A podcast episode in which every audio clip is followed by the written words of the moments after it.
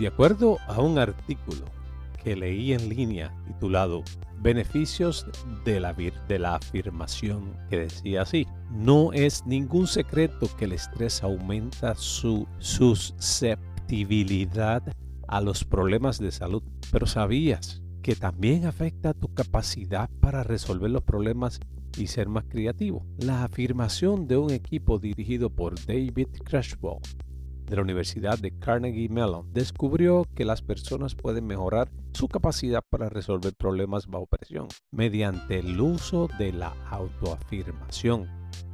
Por eso te invito y te animo a pensar en afirmaciones positivas para que comiences tu día con el pie derecho y alejes todo lo negativo que se te presente.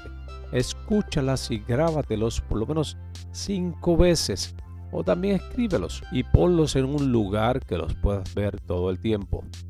Donde quiera que estés o vayas, léelos varias veces durante el día y en pocas semanas notarás la diferencia en ti. Recuerda, déjame tu reseña en mi buzón de voz o correo electrónico. Y si no te gustó, también puedes dejarlo, porque así yo puedo mejorar.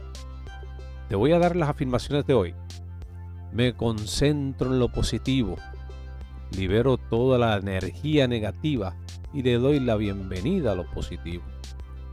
Ahora, hazte esta pregunta. ¿Cómo puedo expresar más mi amor a los demás? ¿Puedo expresarlo de una mejor manera?